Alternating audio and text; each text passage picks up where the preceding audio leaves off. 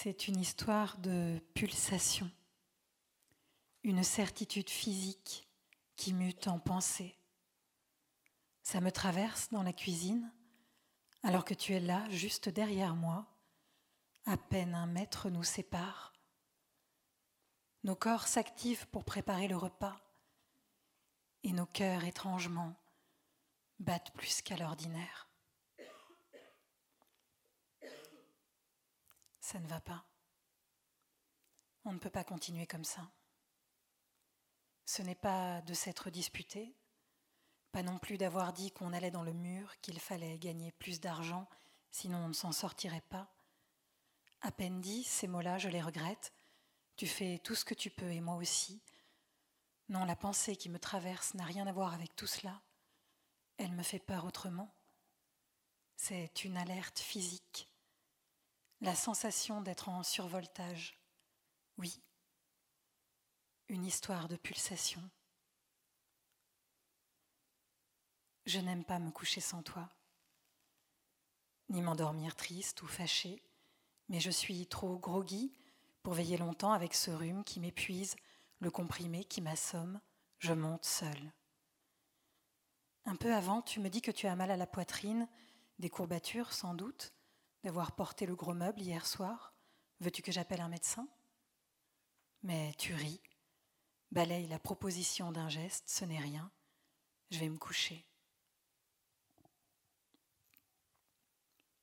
La nuit profonde m'empêche d'émerger. J'essaye en vain de trouver l'interrupteur. Arrête. Tu fais le malin, je crois. C'est une blague, ce vrombissement de bouche ce jeu étrange que tu fais au milieu de la nuit. Dans le noir, je te parle, te demande d'arrêter, je t'appelle. Ce n'est pas drôle. L'interrupteur, je ne le trouve pas. Mon cœur bat la chamade. Je dois savoir déjà. Ton front que j'ai touché est trempé de sueur. La lumière. Ton visage. Tes yeux fixes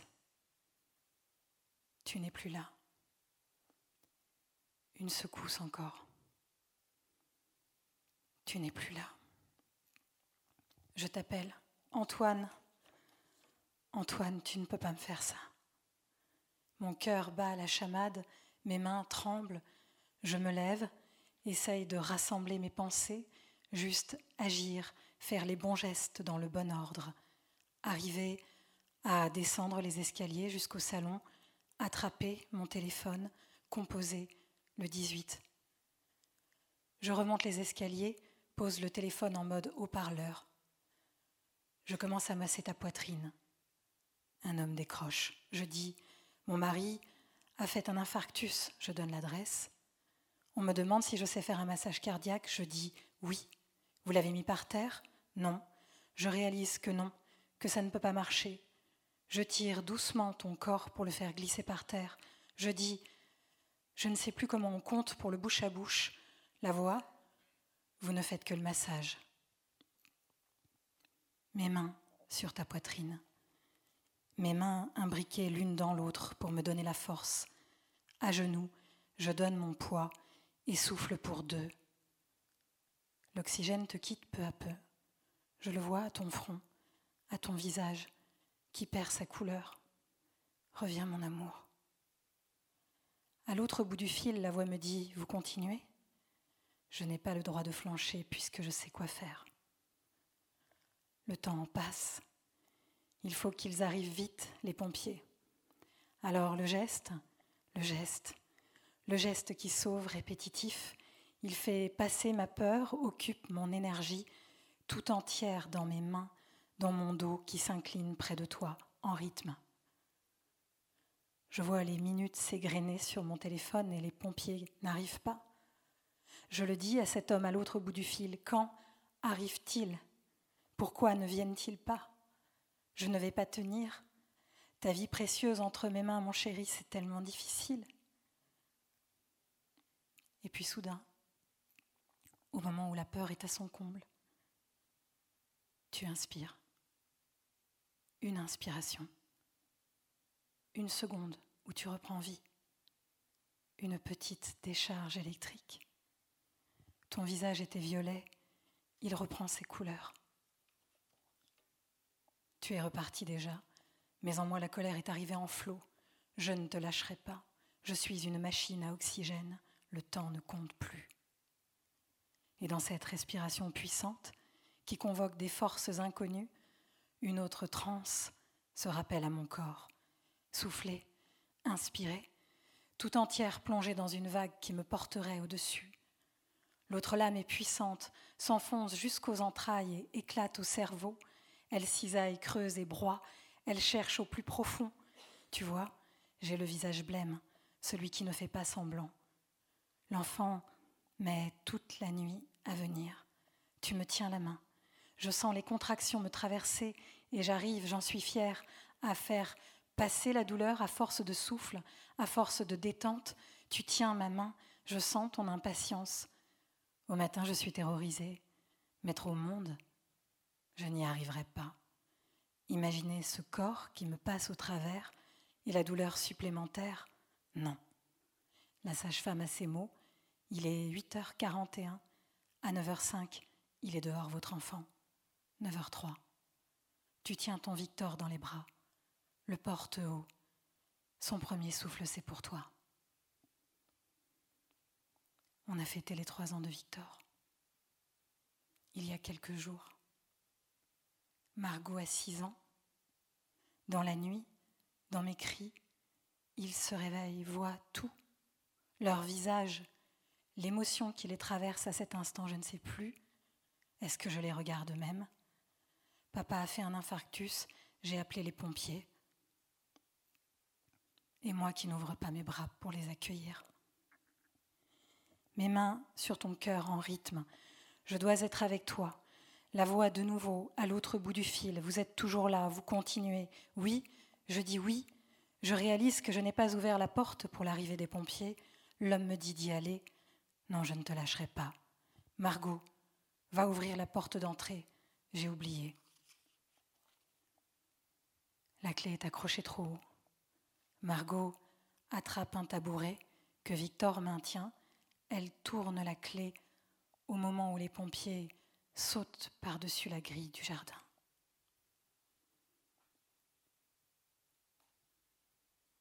Ils sont là. Leurs pas dans l'escalier. Le bruit des bottes, des voix. Une main se tend vers moi, me détache de toi, me porte sur le côté. Elle a pris le relais. La main, leurs mains, les machines, l'attirail qui doit te maintenir oxygéné le temps que je dois sortir de la chambre, c'est à eux maintenant. J'obéis, en pilotage automatique, mais avec ce soulagement étrange, stupide, de n'avoir plus toute ta vie entre mes mains, puisqu'ils sont arrivés je quitte la chambre. Je dois savoir que ces minutes sont décisives, que l'on ne va pas seulement prendre le relais, on va choquer. Une fois, deux fois, trois fois, combien pour toi? Va-t-on se battre davantage parce que tu es jeune, parce que tu es papa? Dans la cuisine, je compose le numéro de tes parents. Pourvoyeuse de malheur, j'ai la voix calme pour épargner, j'essaye d'être le plus clair, le plus simple possible. Mais c'est si grave que ça. Ton père a cette phrase, cette phrase-là qui me brise, me force à dire oui, c'est grave, il faut venir.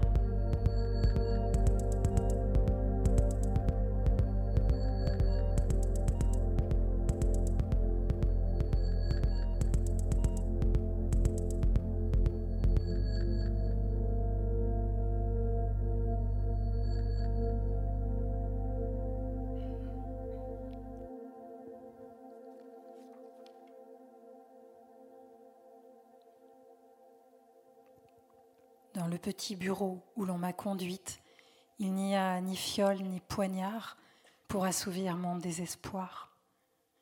La fenêtre n'offre qu'un spectacle morose, sans orage ni trompe d'eau, pas même l'éclat d'un soleil indécent, mais à l'image de notre drame contre lequel personne ne se rebelle, un gris, banal. La chef du service de réanimation s'assoit en face de moi. C'est une femme d'à peu près mon âge. Son visage est grave, son regard profond. Je sais tout de suite qu'elle ne m'épargnera pas la vérité. Trente minutes d'arrêt cardiaque. Même avec un massage, c'est énorme. Si le cœur est reparti, le cerveau a forcément souffert, tes fonctions vitales. Te réveilleras-tu de ce coma où l'on t'a plongé? Et si tu te réveilles, qui seras-tu? Elle a les mots de la médecine, ce que j'ai oublié maintenant, mais que je répéterai ensuite à tous ceux qui doivent savoir. Et ça me parvient clairement, je le savais déjà. Les secondes qui se sont égrenées sur mon téléphone le temps de la bataille, il a fallu les ignorer, ne pas se poser la question de l'espoir. Maintenant, le pronostic. Mon amour, je le savais. Tu es entre la mort et la vie, mais ton cœur bat. Tu es plus vivant que tout à l'heure. Alors je veux me raccrocher à la pensée de te retrouver. Te retrouver sur ce lit, avec ce respirateur, ton corps lourd, une masse, silencieux, froid, c'est injuste. Un sentiment irraisonné de colère me parcourt. Oui, je t'en veux comme si tu m'avais abandonné, et la seconde d'après, c'est une immense tristesse. Alors je te parle, te dis à voix haute ces pensées qui me traversent, parce qu'il faut bien parler, oser. Cela, toi et moi, on sait le faire, ouvrir notre cœur à ceux qui se taisent.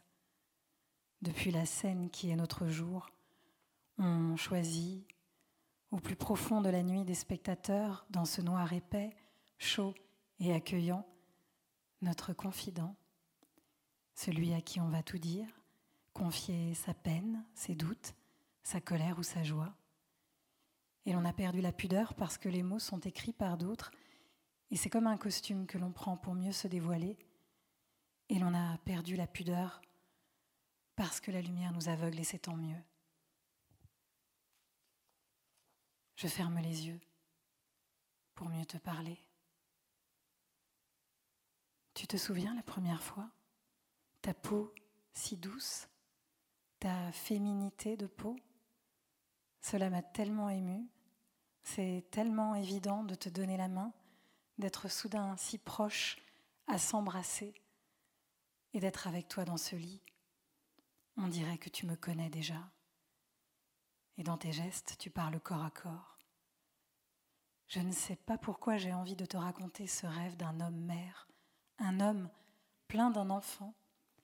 Peut-être était-ce moi au-dedans, peut-être un enfant désiré dont tu serais le père parfait. Et cela t'a fait rire, porter un être dans ton ventre, oui, tu aimerais. Dans ton sourire, j'ai aimé l'empathie, l'esprit, la fantaisie. J'ai eu envie de toi. Ce qui de toi ou moi fait l'amant ou l'amante, le père ou bien la mère, l'ami et l'ami. Ce qui de toi ou moi fait l'homme ou bien la femme, c'est dissous dans nos corps enlacés, dans nos esprits confusément rassemblés. Dès le début, mon cœur, on a levé nos frontières. De la nuit où tu es, je veux te ramener au jour. Oui, te remettre au monde, mon Eurydice.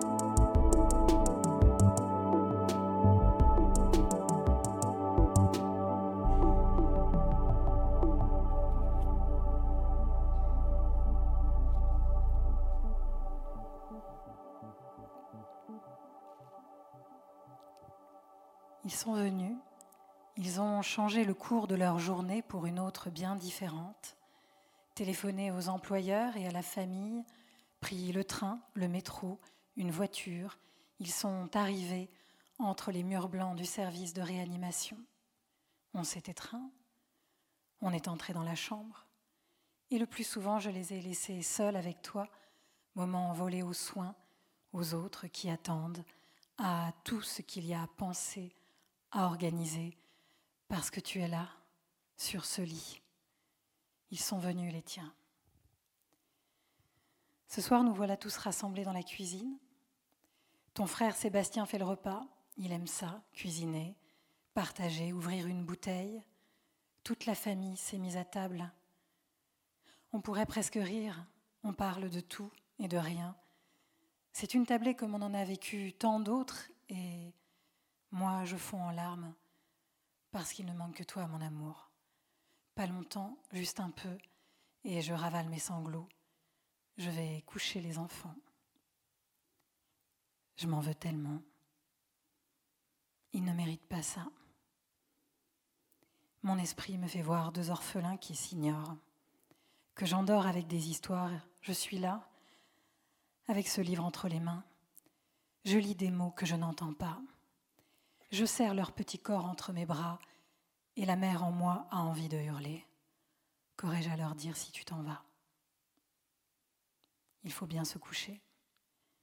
Cauchemar. Le lit est encore défait de la bataille. Des traces de sang sur le parquet, des bouts de plastique qui servaient à protéger les patchs qu'on a collés sur ta poitrine traînent par terre. Personne depuis n'est remonté dans cette chambre avec moi. Personne d'autre que moi ne verra ces images-là. Je cherche la boîte d'anxiolytique au fond de mon sac. J'avale un comprimé. J'essaye de calmer doucement ma respiration. Je vais laver cette chambre, nettoyer les traces du combat. Tu vas passer ta première nuit à l'hôpital, mon chéri. J'ai appelé le service pour demander de tes nouvelles et que l'on te chuchote à l'oreille que je t'aime, que je reviendrai au matin. On m'a dit ne vous inquiétez pas et votre écharpe est toujours là. J'imagine l'écharpe en cachemire entre tes mains. Elle est douce et porte mon parfum. Et peut-être encore, imperceptiblement, celui de l'Inde où nous l'avons acheté. Et je me dis que demain, je te raconterai le voyage. Calcutta, mon amour.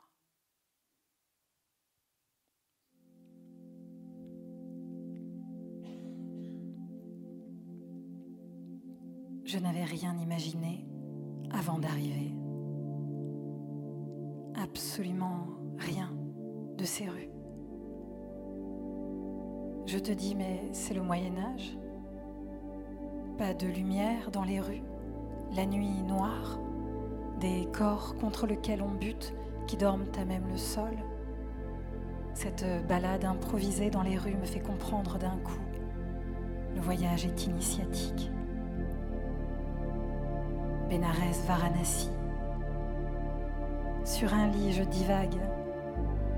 Tu es parti chercher un billet à la gare, mais les trains sont bloqués depuis plusieurs jours par la mousson. On est réduit à attendre dans cette ville étrange où l'on brûle les corps sur le Gange. Depuis combien de temps es-tu parti? Je ne sais. Sur ce lit, dans la chambre d'hôtel. J'émerge et me rendors, aspiré par un sommeil incroyablement lourd. Je n'ai pas la force de m'inquiéter. Je n'arrive plus à manger ni à boire depuis plusieurs jours. Et quand je croise à l'hôtel un touriste comme nous, je crois le voir aussi dans cet état de presque délire où je suis qui donne envie de fuir ce lieu troublant. Il dit, c'est encore pire après. Sur cette route du Rajasthan, il faut partir, prendre un billet d'avion pour le Népal, quitter l'Inde. L'Inde est folle. Après des heures d'attente, tu reviens. Je ne sais si c'est la nuit et le jour. Tu as des billets d'avion pour Bombay et de là on ira. Je ne sais pas. On change d'itinéraire. On ira à Goa.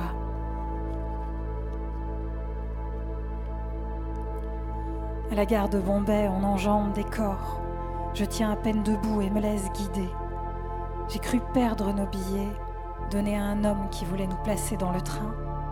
Tu as couru au milieu de la foule. Tu reviens avec l'homme. Il jure n'avoir rien gardé. C'est vrai. Je trouve les billets dans ma poche. Je te regarde. Tu n'es pas en colère contre moi. Tu es mon encre. Et je ne sais pas encore que grandit dans mon ventre notre premier enfant conçu à Calcutta, avec la mousson, dans la plus grande perte de mes repères. Notre petite, notre toute petite Margot, déjà.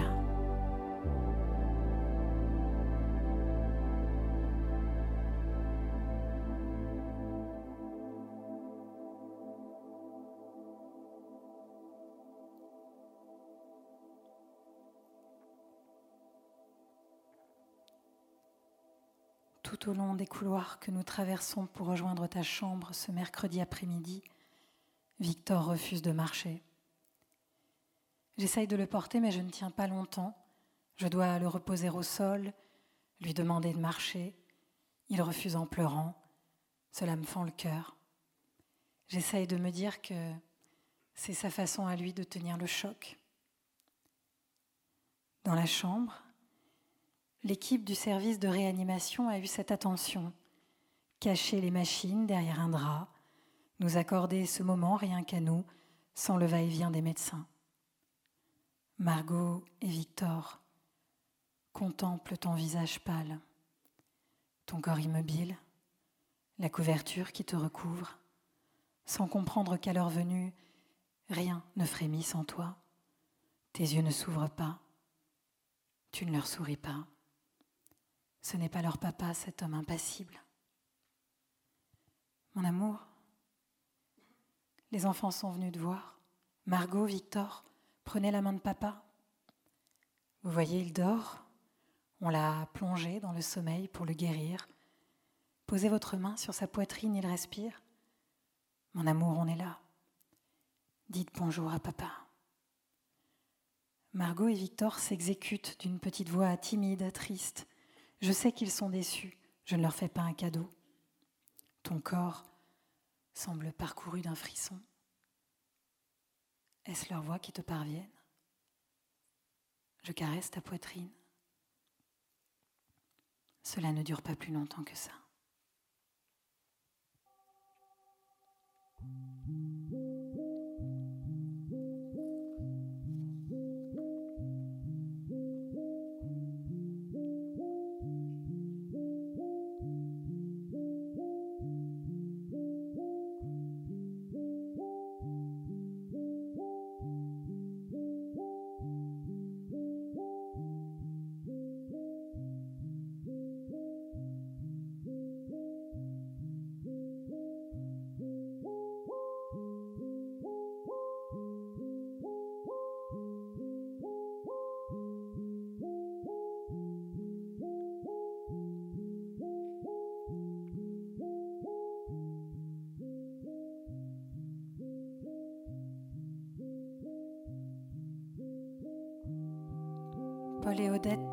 Sont venus cet après-midi, leur visage fatigué, leur corps comme suspendu, leur fils entre la mort et la vie, mon homme entre la mort et la vie, qui pourrait consoler l'autre? Et pourtant la veille, Paul est venu me voir et m'a dit ces simples mots, Tu peux compter sur nous. Cela m'a bouleversée. Je repense à cette histoire une histoire de famille que je reconstitue à force de récits, à force d'images aperçues ça et là dans la maison de tes parents, cette histoire qui nous joue des tours. Ton grand-père s'appelait Frédéric. Fils de paysan, bientôt orphelin, Frédéric est enrôlé de force par les Allemands au début de la Grande Guerre. Il s'échappe, puis se rend pour sauver ses camarades. On l'envoie en forteresse pour deux ans. C'est une incarcération très dure qui abîme sa santé et lui laisse de graves séquelles. Frédéric a 35 ans quand il épouse Marguerite, qui, elle, en a 28. Ils ont le temps de mettre au monde cinq enfants, à peine celui de les voir ensemble, car il est emporté par la maladie. Marguerite, veuve, élève seule ses enfants. Elle reprend l'usine, qui continue de prospérer. Personne n'oublie sa force et sa douceur aussi. Tu l'adorais, ta grand-mère Marguerite, et l'on a donné son prénom à notre fille. Ton père n'a que six ans quand il perd son papa. Six ans, comme notre Margot aujourd'hui. On dirait comme cela que l'histoire se rejoue, saute une génération. Près de ton lit maintenant je détisse, et tisse autrement. Je gagne du temps. Que nos enfants grandissent, que l'on s'aime encore plus. À tes oreilles, je glisse une autre histoire. Et tes lèvres prendront bien le relais, mon amour.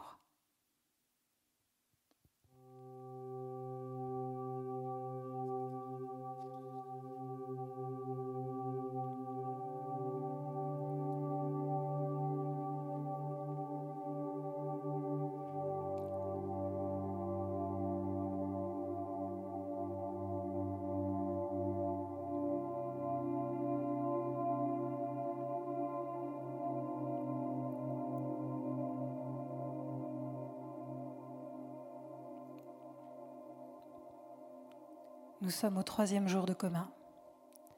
Étrangement, je n'ai pas cherché à savoir combien de temps cela devait durer, à partir de quel moment on lèverait la sédation. Je vis au jour le jour. Il y a ces nouvelles que la chef du service vient me donner, souvent en fin de journée, et malgré la confiance que j'ai en cette femme et son équipe, c'est chaque fois comme un ange noir qui passe alors que nous avons tenté tout le jour de nous donner du courage. Depuis le début, elle craint pour ton cerveau. Le temps passé sans oxygénation malgré les massages cardiaques lui a fait pronostiquer le pire et les IRM pratiqués ensuite ont confirmé ses craintes. Tu fais des crises d'épilepsie et pour eux cela indique une souffrance cérébrale. Mais ces frissons qui te parcourent, je ne peux m'empêcher de les interpréter autrement d'y voir le signe que tu nous entends, ta bataille pour nous revenir. Hier soir, j'ai demandé à Margot et Victor s'ils souhaitaient retourner à l'hôpital. Ce moment passé avec toi a été difficile et je veux qu'ils aient le choix. Victor ne répond pas. Je sens qu'il n'a pas envie et Margot non plus.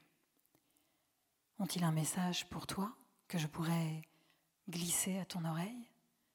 Margot acquiesce.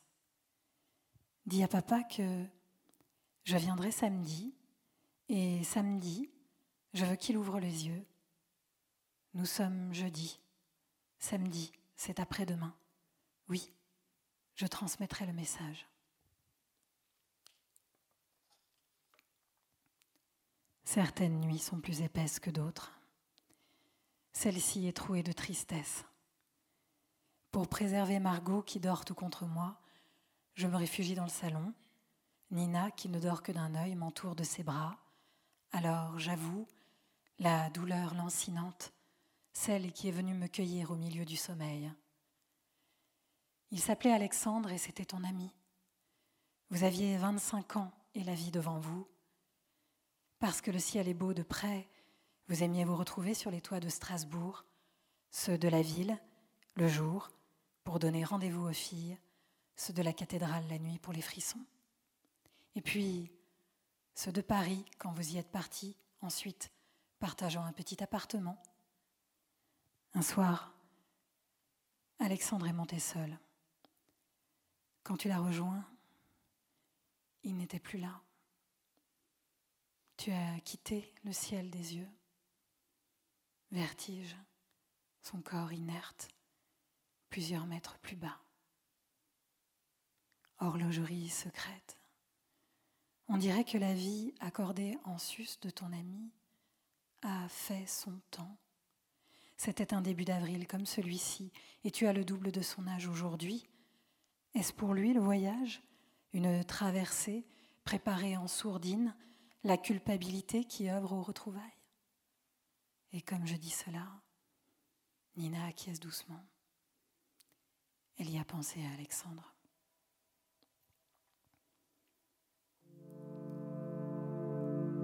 Moment de me recoucher, je dis, il faut lui laisser du temps. Il se bat puissamment, je le connais, mais lentement, à l'intérieur. Il faudra le dire au médecin. En bas, dans le salon, ton frère Dominique s'est mis à méditer. Nina, que j'ai quittée, a envie de pleurer. Victor, dans son petit lit, respire doucement. Je crois qu'il rêve de toi. Ton frère Sébastien, qui couche chez des amis, ne trouve pas le sommeil. Sa femme, Livia, se répète les conseils de la cousine médecin qu'elle devra me redire au matin. Ta cousine Iris pense à vos jeux d'enfants. Sur la cheminée, ton amie Fanny a posé ton portrait et des bougies pour te veiller. Ton ami Juan pleure avec sa Solène. Elle vient d'apprendre pour son cancer. Il pleure pour elle, il pleure pour toi. Dans un avion, en plein ciel, ta sœur rêve qu'elle t'aide à respirer. Quelque part dans Paris, une fenêtre s'est ouverte. Une amie en colère demande à Dieu d'exister. Une voisine se dit qu'elle apportera un plat chaud demain soir, une autre un petit mot et des petits gâteaux. Charles ira toucher ton arbre demain et courir pour deux dans les bois. Trois de nos voisins se saoulent au whisky et veulent encore y croire. Et tant d'autres, mon chéri, oui, tant d'autres pensées pour toi cette nuit. Ce que l'on a croisé qu'une fois, ou bien perdu de vue, ceux avec qui l'on s'est brouillé ou ceux que l'on a ces derniers jours côtoyés, ceux que l'on aime depuis longtemps et je ne suis même pas au courant. La patience que je n'ai jamais eue. Je veux la voir pour toi. Je n'ai que cela à faire. Attendre et sublimer.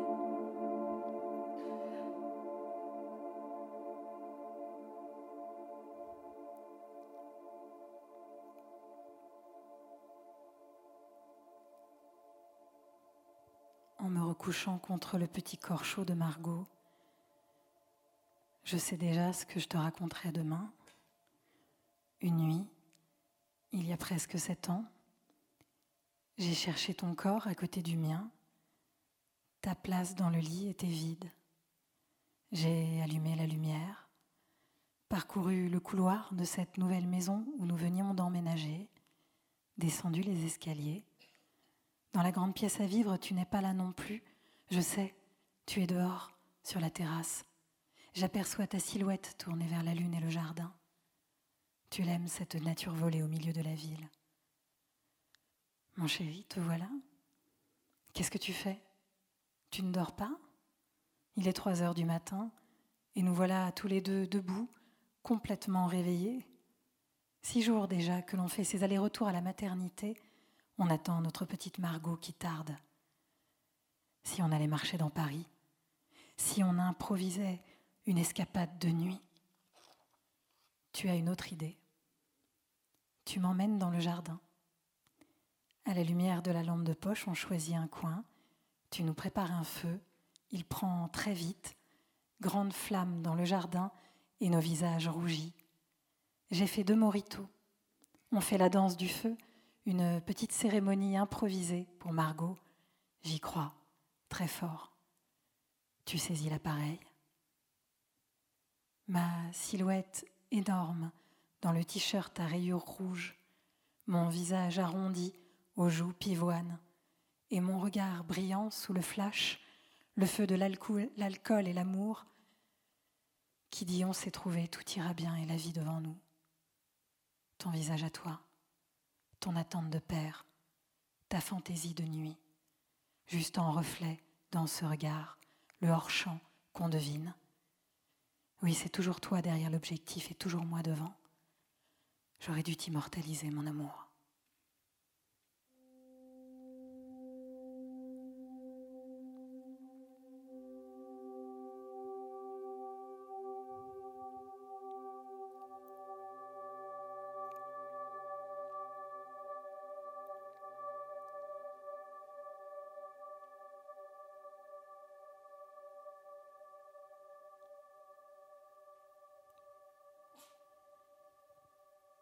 J'étais prête à attendre encore, prête pour bien d'autres journées comme celles qui viennent de passer. On se tient chaud à t'aimer, à te parler et à y croire. Le temps s'est arrêté pour mieux t'accompagner. La chef du service est venue le vendredi, en fin de journée. Elle a voulu s'entretenir avec nous, les proches, les très proches. Nous pénétrons dans la pièce. Tes parents, ton frère cadet Sébastien, ta cousine médecin, ma mère, ma sœur Lila et moi. Derrière les tables accolées, trois femmes, trois parcs tenant entre leurs mains le fil de ta vie, mon amour, et nos cœurs suspendus à leurs lèvres. Une seule parlera, les autres ont leurs yeux sur nous. Je tiens la main de ma sœur Lila, ou plutôt, elle tient la mienne et tout flux qui me traverse passe en elle aussitôt comme aux plus jeunes heures, où nous étions si proches, elle et moi, à nous comprendre sans les mots, à nous deviner à distance. Mais là, c'est immédiat. Ce qui me traverse fonce en elle, et cela dévaste, je sais, pour me rendre plus forte à l'annonce. Elle va parler maintenant, la chef du service de réanimation. Il ne s'est pas réveillé. Ce que nous avons fait n'a pas suffi à le sauver le silence, l'effondrement de ma sœur juste à côté de moi. Je veux parler, poser des questions. Tant que je parle, rien n'est fini, mon amour. Négocier, oui, négocier encore, même si c'est vain, simplement pour ne pas sombrer. La jeune interne fond en larmes en face de moi, mais je tiens ferme. Je suis la petite fille intelligente du premier rang qui pose des questions pour bien tout comprendre, être sûre qu'en face, il ne se trompe pas. Mais pourquoi? Pourquoi aurait-il dû se réveiller là maintenant? Pourquoi ne mettrait-il pas plus de temps à revenir? Le cerveau est abîmé. Malgré les différents protocoles que nous avons tentés, votre mari continue à faire des crises d'épilepsie nous avons levé tous les produits, toute sédation. Elle a été éliminée par le corps maintenant. Il devrait être réveillé, il ne l'est pas. Son cœur va bien, ses organes ont récupéré, mais son cerveau est détruit. C'est fini. Je parle encore. Je ne veux pas qu'on débranche le respirateur maintenant. Sa sœur est dans l'avion pour la France. Il faut l'attendre. On vous donne le temps de lui dire au revoir. On a le temps. Dans le silence, on sort de la pièce. On tombe dans les bras les uns des autres. On pleure. Un homme et une femme assis dans la salle d'attente que nous ne connaissons pas se mettent à pleurer pour nous. Ma sœur me dit, je serai toujours là pour toi. Tes parents me disent, on sera là. Je vais voir ton frère Sébastien et lui demande Tu leur apprendras à skier Et on pleure. Ton ami Charles attendait dehors, il pleure. Il veut prévenir les amis, je lui demande d'attendre. J'appelle notre voisin Marc qui a laissé tant de messages et je lui demande d'attendre aussi avant de prévenir les amis du quartier, tant que tu es en vie. La chef du service de réanimation nous propose de parler à un autre médecin. Il a ces mots. Nous ne sommes pas devins, ce que nous vous disons, c'est ce que nous croyons au vu des statistiques. Dans plus de 99% des cas, lorsque le patient ne se réveille pas après la levée de la sédation, c'est qu'il n'y a plus d'espoir. Mais nous ne sommes pas devins. Ce sont des mots qui apaisent. Et peut-être plus que les mots, la voix, le corps de cet homme, son humanité. Et comme je nous vois tout cela, à te pleurer déjà, alors que tu respires dans la chambre un peu plus loin, je vais te voir. J'entre. Je prends ta main. Je m'appuie contre ta poitrine, pose la tête contre ton cœur. Mon amour, je t'aime si fort. Tout ira bien, tu verras. Tout va bien se passer, je te le promets. Ce sont les mots que je trouve pour dire que la route ne sera pas douloureuse, que tu peux être en paix, que l'on va se débrouiller avec les enfants et que ce n'est pas ta faute. Je veux t'accompagner encore. Des mots d'amour, c'est tout ce que j'ai, comme eux, comme tous ceux qui étaient là. Chacun leur tour, dans le secret de la chambre, ils t'ont parlé, se disant que c'était la dernière fois. J'ai demandé que désormais il n'y ait plus que les très proches à l'hôpital. J'allais m'installer près de toi, dormir à tes côtés pour tes derniers jours. J'apporterai mes affaires le lendemain. Nous sommes rentrés en voiture à la maison. Le silence était absolu. La nuit noire tombait bien pour cacher nos visages dévastés. Il a fallu trouver la force de prendre les enfants dans les bras de leur lire une histoire, de leur dire quelques mots. Je n'ai pas dit c'est fini, mais je n'ai pas menti, car tant que tu respires. Margot est venue se blottir contre moi. Elle m'a demandé des nouvelles. Je lui ai dit pour ton cerveau qu'on le pensait très abîmé et que tu n'arrivais pas à respirer tout seul. Et Margot m'a regardé bien droit dans les yeux. Mais papa, c'est un super bricoleur. Il va forcément réussir à le réparer, son cerveau. J'ai serré ma fille contre moi. J'ai dit oui, il faut y croire. Il faut penser très fort à lui. Étrangement, j'ai dit cela alors qu'en moi, l'espoir n'était plus possible. Je n'ai pas eu la sensation de lui mentir. J'ai pris simplement ce qu'elle venait de dire comme un baume pour la nuit. Et j'ai fermé les yeux.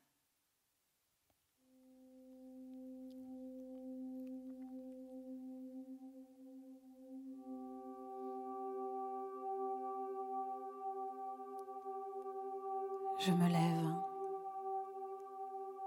et le contact du marbre noir sous mes pieds nus est infiniment doux. À tâtons, je parcours le long couloir qui s'étend devant moi, où la lumière n'existe pas. Seule la blancheur de ma robe y crée le jour et guide mes pas. Je sais que tu m'attends, dehors, sur la terrasse. Je pressens ta silhouette tournée vers la lune et le jardin, de l'autre côté de la porte de corne. Je la repousse de toutes mes forces.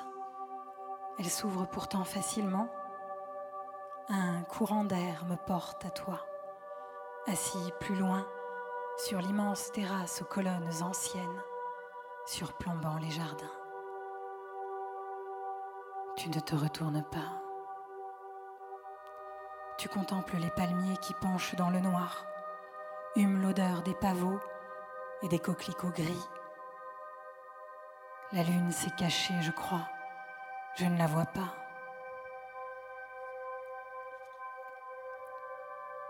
Je ne sais pourquoi. Je n'ose pas poser ma main sur ton épaule. Une grande tristesse m'assaille et je voudrais pourtant me blottir contre toi. Je m'assois à tes pieds, tends ma main vers la tienne. Si tu m'entends, prends ma main et serre-la. Un temps, un temps indicible. Je vois dans tes yeux l'effort, et bientôt ton bras, ta main se tendent vers moi, tes yeux pleurent. Sur ma robe de mariée coulent nos larmes et nous échangeons nos alliances. Je sens nos enfants juste derrière nous. Nos familles se réjouissent et nos amis applaudissent en silence. Dans le jardin, des lumières s'allument ici et là, laissant voir des tables, un banquet pour la fête. Le jour est presque là et l'on descend les marches. Je dis, c'est une nuit blanche que nous avons passée là. Tu souris et demandes, à partir de quand dit-on vraiment qu'elle est blanche? Un tour inverse de cadran, une lune absente qui font croire que rien n'est arrivé. Peut-être le serpent qui devait te piquer à l'acmé de la joie. S'est-il simplement ratatiné sous la pierre? Ou serais-tu vraiment revenu m'épouser? Est-ce un rêve, mon amour, que je fais cette nuit pour toujours, à ne vouloir pas de demain?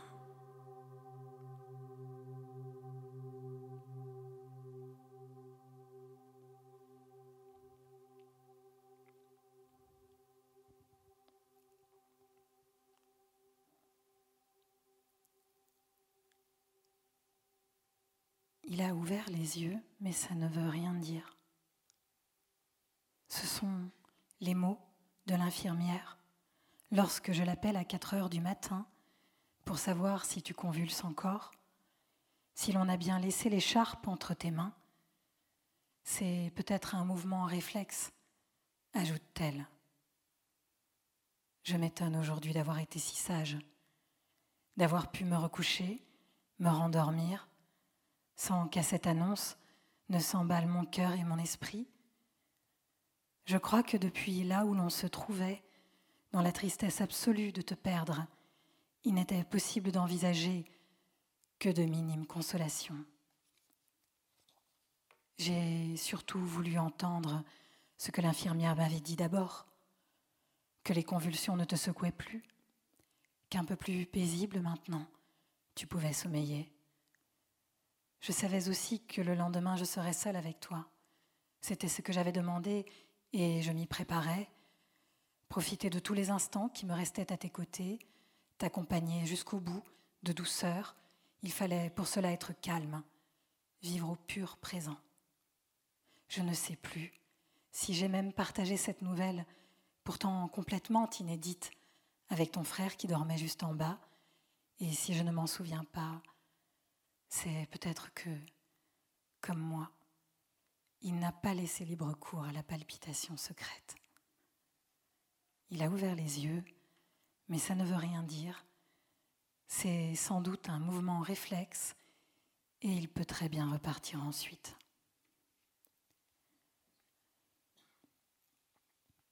Au matin, ma mère m'a conduite à l'hôpital. J'avais emporté des photos des enfants dans un grand cadre façon tableau et mes affaires pour m'installer auprès de toi. Un sac, un pyjama, une trousse de toilette, quelques vêtements, une valise paradoxale qui témoigne à la fois d'un espoir naissant et du chemin vers l'adieu que je me préparais à accomplir. Ma mère m'a déposé devant l'hôpital.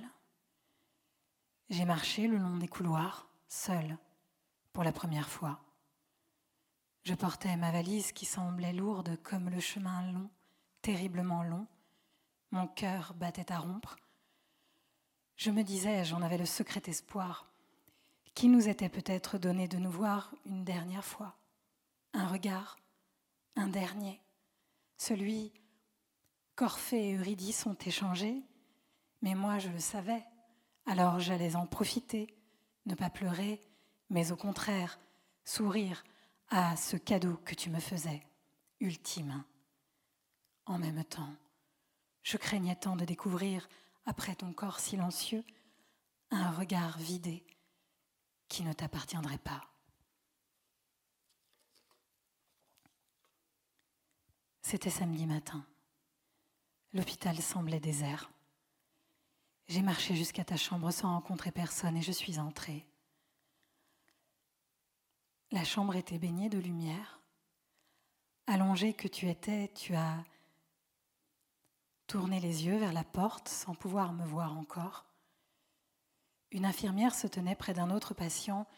Je n'ai pas fait attention à elle, je ne l'ai pas même saluée. J'ai parlé vite pour que tu saches, c'est moi mon amour, je suis là. Des larmes, des larmes dans tes yeux. Tu es dans ce lit, incapable de bouger, de parler, le respirateur sur ton visage. Mais tes yeux, ce sont les tiens. Ces larmes, ce sont les tiennes. J'approche encore. Mon amour, je suis là. L'infirmière veut s'éclipser, mais je lui dis, j'ai besoin de le dire, il pleure, vous avez vu? Il pleure. Elle me sourit, je vois qu'elle y croit, mais comme pour se rattraper, elle répète ce que j'ai entendu hier. C'est peut-être un mouvement réflexe, il faut attendre l'interne, et elle s'en va délicatement. C'est bien toi, et tu sais qui je suis. C'est tout ce dont j'ai rêvé. Alors je m'approche, je prends ta main gauche. Si tu m'entends, prends ma main et serre-la. Au prix d'un immense effort, ta main se serre autour de la mienne. Je passe de l'autre côté du lit. Est-ce que tu peux serrer ma main encore? Un temps. Ta main droite dans la mienne qui donne toute sa force. Merci mon amour. Je n'en peux plus de joie. J'ai des photos des enfants. Où veux-tu que je les pose? Tu regardes ton fils et ta fille, et les larmes coulent encore, et avec tes yeux, tu me désignes le plafond. Je ris, oui, bien sûr. C'est le seul endroit que tu vois vraiment bien, le plafond. Mais comme je n'ai pas de quoi réaliser l'installation, je pose le cadre sur la table, juste à côté du lit. Deux infirmières entrent dans la chambre. Elles sourient. Elles ne peuvent pas parler, pas encore. Elles me demandent de te laisser, elles doivent t'examiner. Je te quitte à regret et de l'autre côté de la porte, je tends l'oreille. Allez, monsieur, on y va. On le lève ce bras. Allez, la jambe maintenant. Entre chaque phrase, ce temps où je devine tes efforts et le soulagement immense lorsque je comprends que tu parviens à te mouvoir. Pour l'instant, je n'ai pas besoin d'en savoir plus. Mon cœur s'est comme remis à battre, et la chef du service de réanimation qui s'apprête à entrer me sourit pour la première fois. Je l'intercepte. Elle prend le temps de s'asseoir près de moi. On a encore des tests à faire, mais oui, c'est très positif. Vous devriez vous reposer maintenant, vous occuper de vos enfants en attendant. Je veux être avec lui. Je vais m'installer ici les prochains jours. Vous avez fait déjà énormément. Pas assez. Vous ne vous rendez pas compte. La plupart du temps, quand un patient est dans le coma, cela ne se passe pas comme ça. Les proches ont du mal à être auprès de lui, à lui parler. Rentrez chez vous, je vous assure. Occupez-vous de vos enfants. Je vous rappelle dès que j'ai du nouveau. Je retourne à ton chevet je vais voir les enfants, mon amour, je te laisse un peu, je reviendrai cet après-midi. Mais si tu veux que je reste, serre-moi la main. Tu m'as regardé et tu n'as pas serré ma main. Je suis descendue à la cafétéria, le cœur absolument léger. Pour la première fois, j'ai eu faim. J'ai choisi une tarte au citron et un thé. Le goût de cette tarte industrielle, sans doute décongelée de la veille, inoubliable. J'ai téléphoné aux proches, un coup de fil après l'autre, calmement, en faisant attention à n'oublier personne. Comment les laisser dans le malheur alors que je savais? Je n'ai rien affirmé. Tu n'étais peut-être pas définitivement sauvé, Mais au fond de moi, toute inquiétude avait cessé. Je ne sais plus comment je suis rentrée. Peut-être un taxi que j'ai appelé. À la maison, j'ai serré les enfants dans les bras, je leur ai dit Papa a ouvert les yeux. Et j'ai réalisé Nous étions samedi et tu avais ouvert les yeux, exactement comme ta fille te l'avait demandé. Est-ce qu'il a parlé? a demandé Margot. J'ai répondu que tu étais toujours sous assistance respiratoire, qu'il fallait attendre. Demain, j'irai voir papa et je veux qu'il me parle, a décrété Margot. J'ai pris une douche. Je me suis habillée avec l'envie d'être jolie. J'étais dans le jardin quand le téléphone a sonné. C'est quelques minutes plus tard que j'ai découvert le message. C'était la chef du service de réanimation. Est-ce que vous pouvez me rappeler? J'ai quelque chose d'important à vous dire. Rien de grave. Ne vous inquiétez pas. Mais rappelez-moi. Je n'ai pas hésité. Elle a décroché aussitôt. Votre mari, il respire tout seul. Cela s'est dit ainsi, en deux courtes phrases, séparées par un tout petit silence, suffisant pour bien comprendre, écourter, pour aller plus vite que la peur. Comme elle dit ces mots espacés, il respire tout seul. Je comprends soudain ce qu'elle m'a épargné. Tu bougeais, tu avais toute ta tête, mais l'on ne savait pas encore si tu étais sauvé. Ce matin-là, en me demandant de partir, elle m'a laissé la joie intacte. Elle a attendu d'être sûre. Tu vas vivre.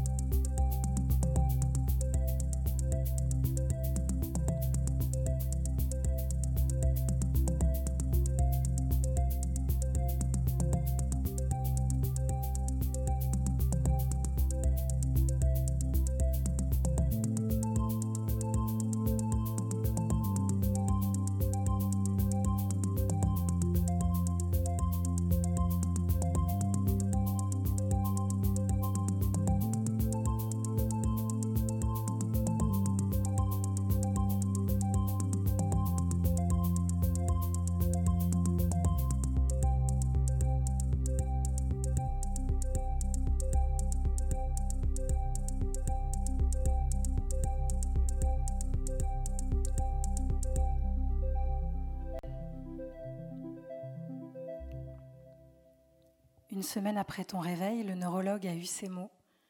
Pour l'instant, vous avez quelques trous de mémoire, c'est normal, un peu comme si vous aviez fait tomber votre bibliothèque par terre et qu'il fallait à nouveau tout ranger. Ça va se remettre en place. Mais les tout premiers jours, juste après le réveil, où vous étiez pourtant conscient, n'ont pas pu être gravés à cause des médicaments. Vous n'en aurez pas la mémoire. Votre stylo n'écrivait pas encore. Ce n'est pas ton stylo, c'est le mien, mon amour. Mais à défaut, je te les raconte, ces premiers jours de ta deuxième vie. Tout ce que tu as dû réapprendre, te lever, tenir en équilibre, marcher, tenir une fourchette, manger seul. J'ai cette vidéo que ton frère aîné Dominique a faite quand il est revenu te voir. Tu t'amuses à danser, à sauter, et l'on voit comme c'est périlleux. Dès l'après-midi du samedi, tu parlais sans problème.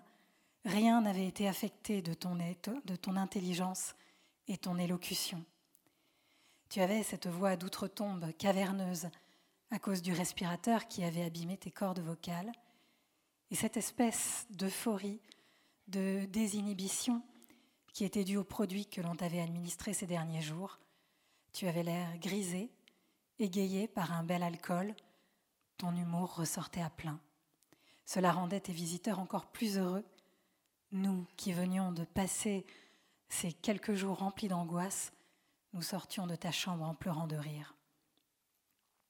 Mais tu as retrouvé assez vite ton humeur naturelle plus réservée.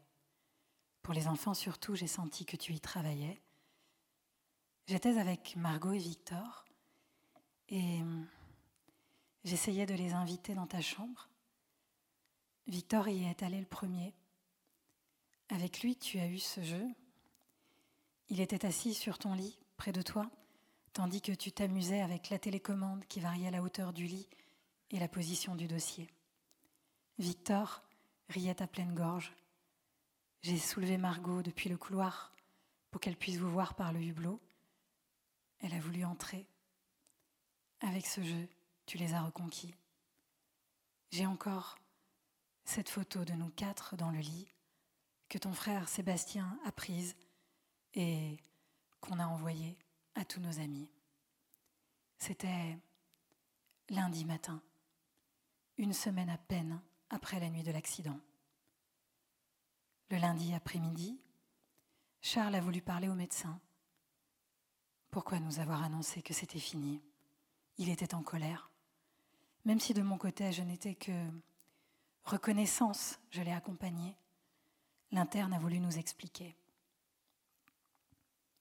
On le croyait. On a partagé avec vous nos conclusions, sincèrement celle qu'on élabore à partir de chiffres, de statistiques. Il faut que vous sachiez, votre ami, votre mari fait partie des 0,01% de ceux qu'on appelle les ressuscités de la médecine. Vous êtes heureux, mais sachez que nous aussi, car ça n'arrive pas tous les jours quand on travaille en réanimation. Cet après-midi-là, quand je suis entrée dans la chambre, les infirmières souriaient. Tu venais de passer un moment avec elles à les faire rire, leur demandant ce que tu pourrais offrir à une femme qui t'avait sauvé la vie. Une bague, avait répondu l'une d'entre elles. Tu m'as demandé en mariage. Tu étais encore dans ce même état de drôlerie, d'étonnement, te réjouissant de la simple sensation de l'air qui entrait dans ta gorge on a dansé doucement devant les infirmières, un petit slow improvisé, et tu manquais chaque fois de t'écrouler. J'ai cru qu'avec le reste, cela aussi, tu l'oublierais. Mais tu t'es souvenu. Nous nous sommes mariés un an et quelques mois après l'accident. Presque tous ceux qui avaient vécu le pire avec nous était maintenant là pour la joie. Je me souviens du petit matin, se levant dans le jardin encore décoré, éclairé par les bougies, et de cette table que nous partagions, recouverte de toiles cirées à carreaux rouges et blancs. Presque tous les invités étaient partis se coucher. Avec ta sœur, tes deux frères, tes neveux et Marc, nous dégustions des rhums arrangés et du whisky. Nous avons eu cette discussion absurde qui consiste à déterminer à partir de quel moment l'on pouvait vraiment considérer que l'on avait fait une nuit blanche lorsque le soleil se couchait, lorsque le soleil se levait, lorsque l'on croisait ceux qui partaient travailler, lorsqu'on embrayait sur la journée sans se coucher. Je ne sais pas pourquoi, mais je suis sûre que tous ceux qui étaient là se souviennent parfaitement de ce moment. Tout cela, tu y étais. Tu le sais. Et pourtant, je l'écris. Ta présence, que j'assois de mots. Un jour, tu t'en souviens peut-être, mon amour quelques semaines après notre mariage, nous marchions tous les quatre dans la rue et Victor a dit Moi, quand je serai papa, vous serez papy et mamie. Je tenais la main de Victor et je me suis arrêtée de marcher. J'étais soufflée. Toutes ces nuits, depuis l'accident, où je dormais en pointillé, surveillant en secret ton souffle, touchant régulièrement ta poitrine, m'assurant que tu étais bien là, que tu n'allais pas m'être repris. Ces doutes fulgurants, surgissant de nulle part, à n'importe quel moment. Et je me demandais si je n'étais pas en train de rêver. Un long rêve qui ressemblerait à la vie. Et tu serais toujours dans ce lit d'hôpital. Et moi, j'allais me réveiller et trouver le malheur. Cette nuit du milieu, où peut-être je suis restée, toi et moi, dans ce palais de nacre, à jamais, cela m'a submergée. Alors j'ai serré la main de Victor. Je l'ai porté à mes lèvres pour un baiser et j'ai dit oui. Oui, à Victor. Oui, à l'avenir qu'il nous dessinait simplement. Et j'ai osé, pour la première fois, à nouveau, je nous ai vus vieillir ensemble.